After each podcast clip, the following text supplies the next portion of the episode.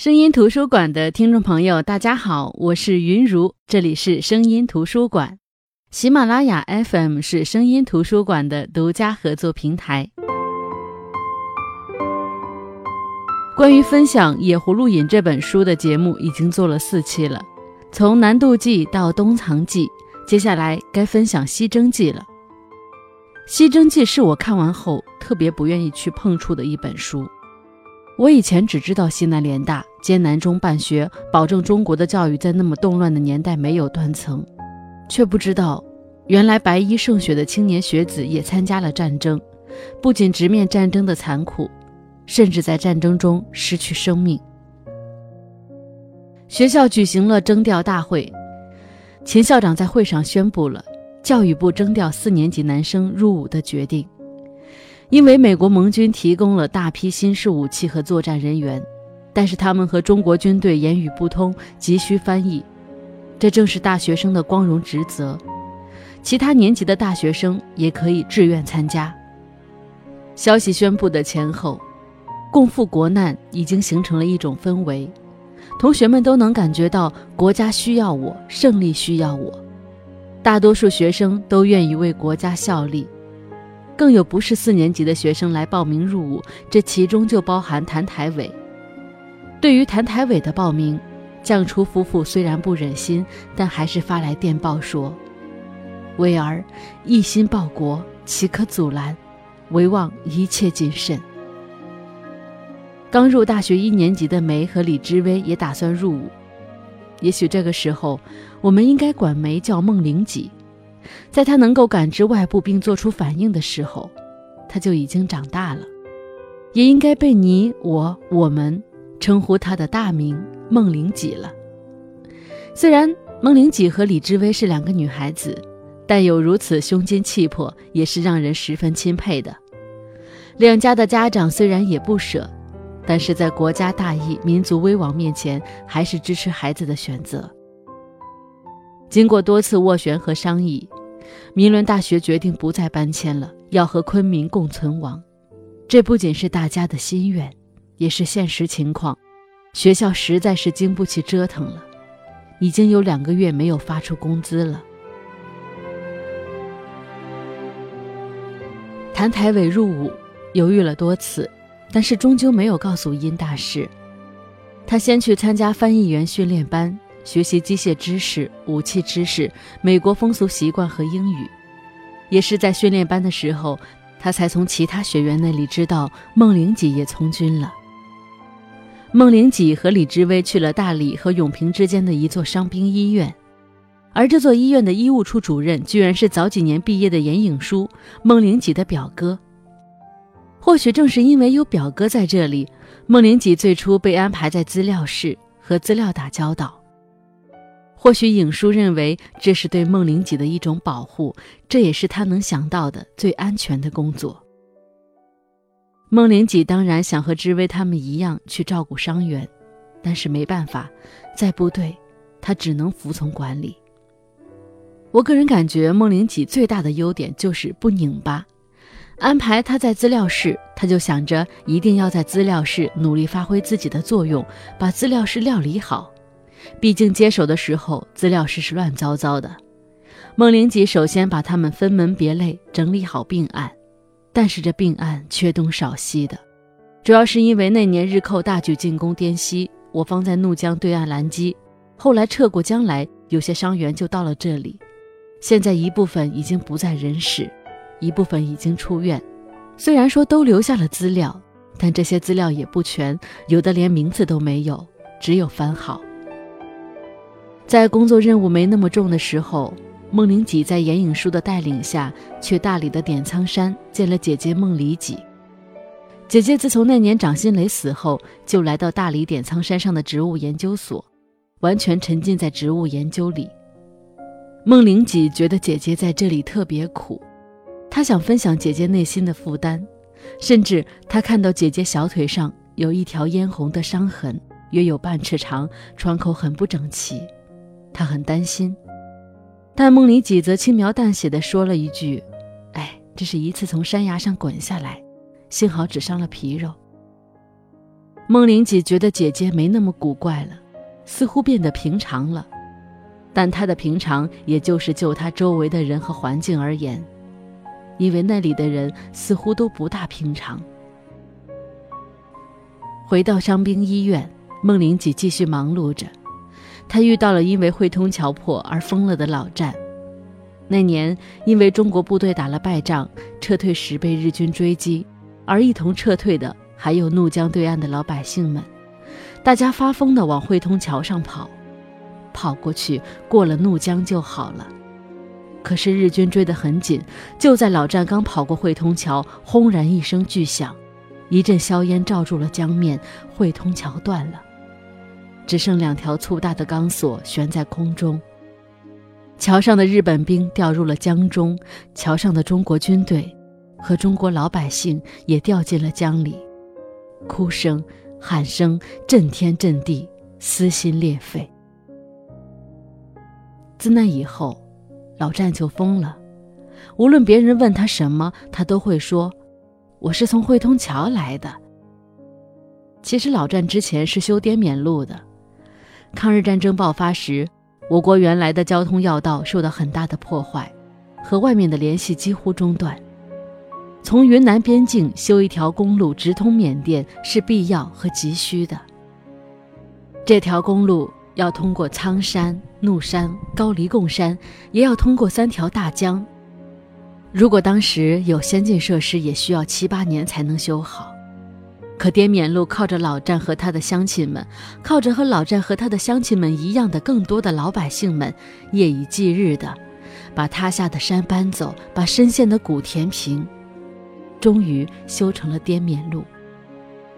据统计，参加修筑滇缅公路的民夫达三百万人次，而那时云南的人口只有一千六百万人。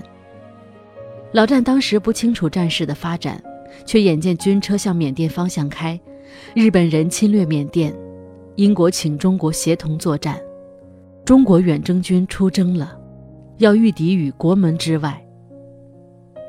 了解了老战的故事，孟玲姐对他说：“你是有功的。”却没想到，老战一下子热泪盈眶，不停的念：“有功的，有功的，有功的。”后来，老战也想起来一些事情，大家都说孟玲几是个心理医生。一九四四年春，中国军民盼望的滇西大反攻开始，这是盟国反法西斯作战计划中的一环，是我国抗日战争史上重要的一页。常说六腊不兴兵，尤其是在云南，雨季和严冬行兵不利。但经过缜密研究，也为了配合国际形势，我国远征军出人意料地在五月中旬开始反攻，给敌人一个出其不意。乘车、步行、骡马运输，甚至有部队是从四川全程徒步来的。那时宝山城外到处都是军人，许多通过通讯学校训练的通讯兵到各部队服役。谭台伟被分到了高明全师美军联络组工作，他主要是跟着美军做好美军和中国军队之间的翻译。本来有将出的打理，谭台伟即便参军，也不可能太接触前线，且部队里的官兵或多或少的，都把他当成粉雕玉琢的公子哥。可是谭台伟偏偏事事积极，看其他翻译员身体抱恙，他主动顶上去，甚至要求上前线。所以，不管是枪林弹雨，还是云南雨季所遇到的威胁，他表现的都相当勇猛。因为要筹备野战医院，一批医生护士都要去前线。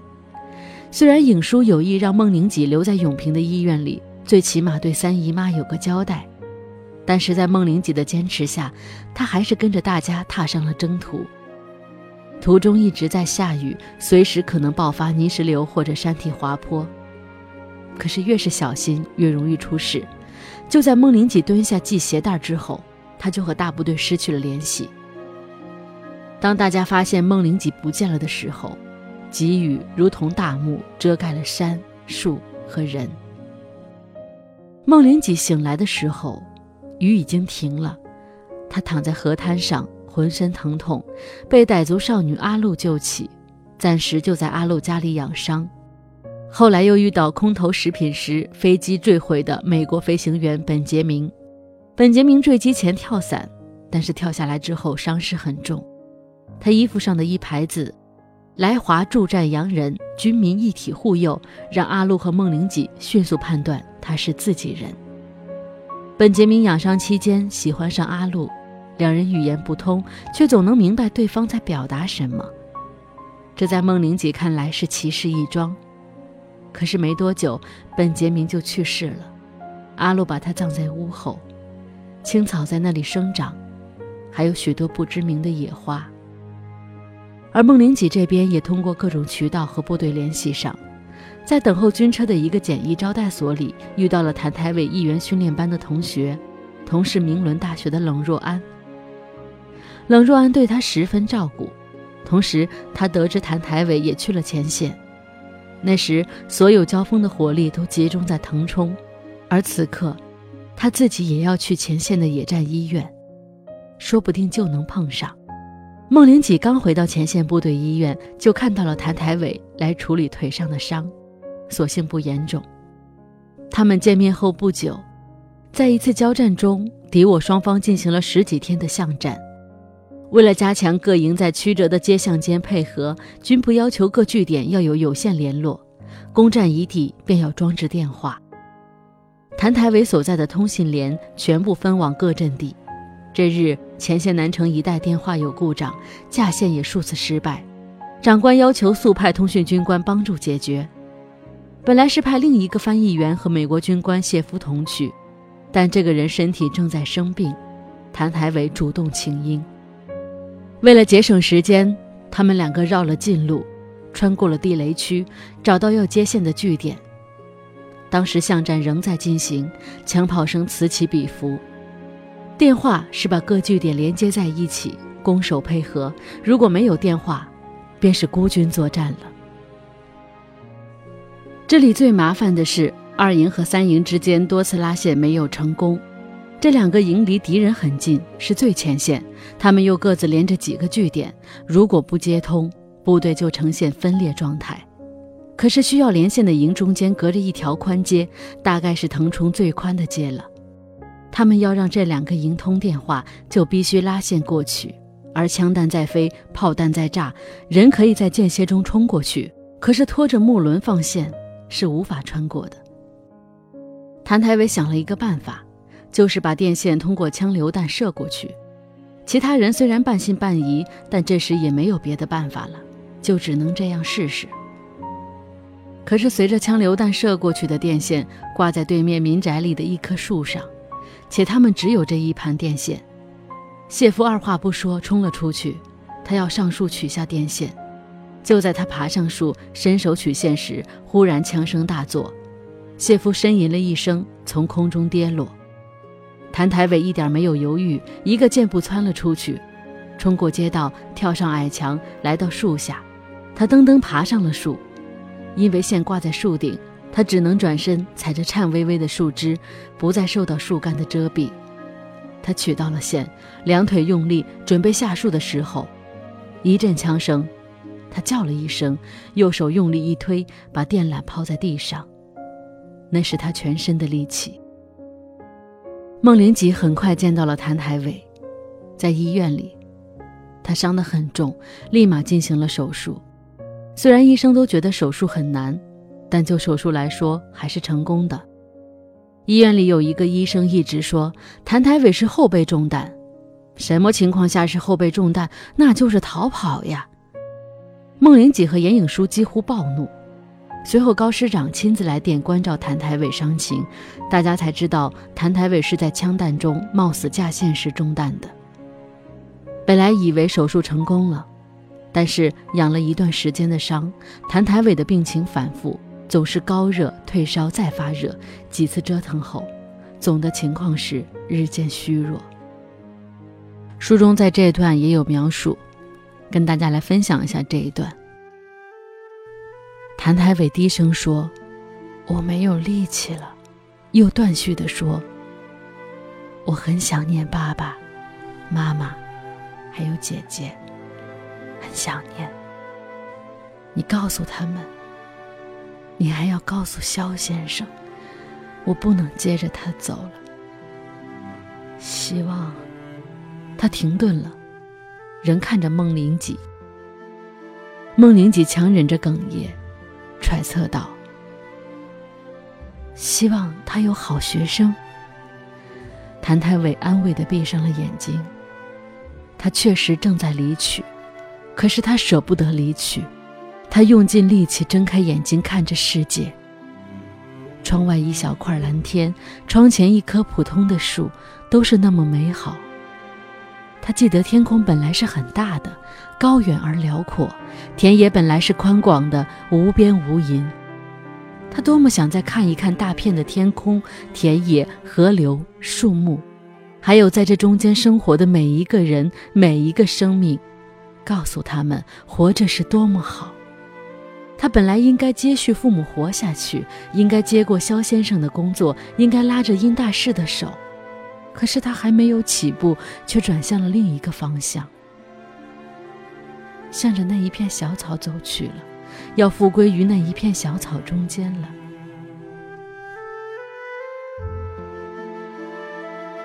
谭台伟从他干涩的嘴唇中吐出不连贯的声音，人们分辨出这四个字：祈祷和平。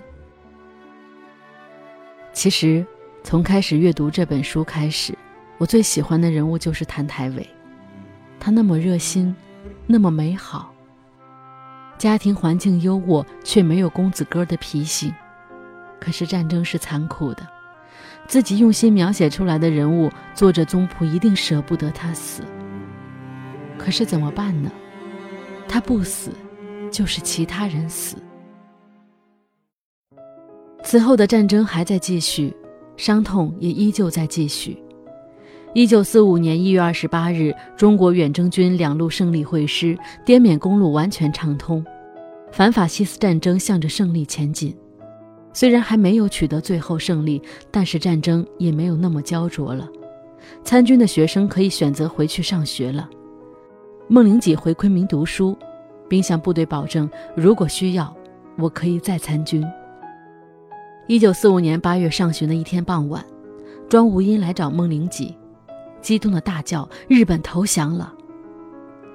他们得到这个消息比一般人早，所以他们显得更激动。他们觉得一下子身上轻松了许多，再没有战争的重负了。那样的重负，有形和无形的，没有经过的人很难想象。这就是说，他们不会再跑警报，听着敌机在头上轰轰作响，任意丢下炸弹，也许就掉在自己的头上。这就是说，千百万人可以继续活下去，性命是谁也不甘心抛弃的。这就是说，他们可以安心学习，关注自己所爱的一切。这就是说，他们可以回到北平去了，回到他们真正的家。大学中人一般是敏感而先知的，在《西征记》当中就有描写，在知道日本投降的当晚，孟福之就和萧成谈论到了之后的局势。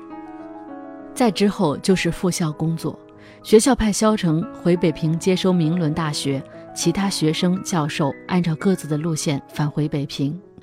在这之后，关于内战的讨论一直都有，而野葫芦引的最后一本书。《北归记》对于内战也多有涉猎，由于一些原因，我在节目里就不多说了，《北归记》就不跟大家分享了。大家可以去读《野葫芦引》这本书，去探究故事的最终走向和结局。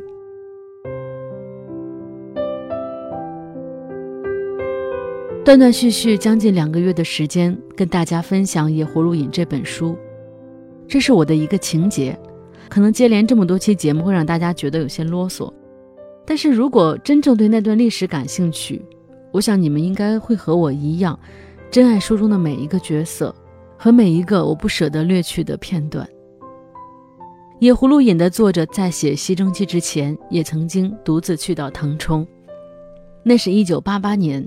他说：“我想看看那里的人和自然，没有计划向陌生人采访，只是看看。”大家都说宗璞带书中的角色奔赴滇西，我去了国殇墓园，看见一眼望不到头的墓碑，不仅悲从中来，在那里哭了一场。在滇西大战中英勇抗争的中华儿女，正是这本书的主要创作者。他们的英灵在那里流连。驱敌口，半壁江山胡论挑；扫狼烟，满地萧索春回照。泱泱大国生地表。这几句词正是我希望表现的一种整体精神。我似乎在腾冲的山水间看见了。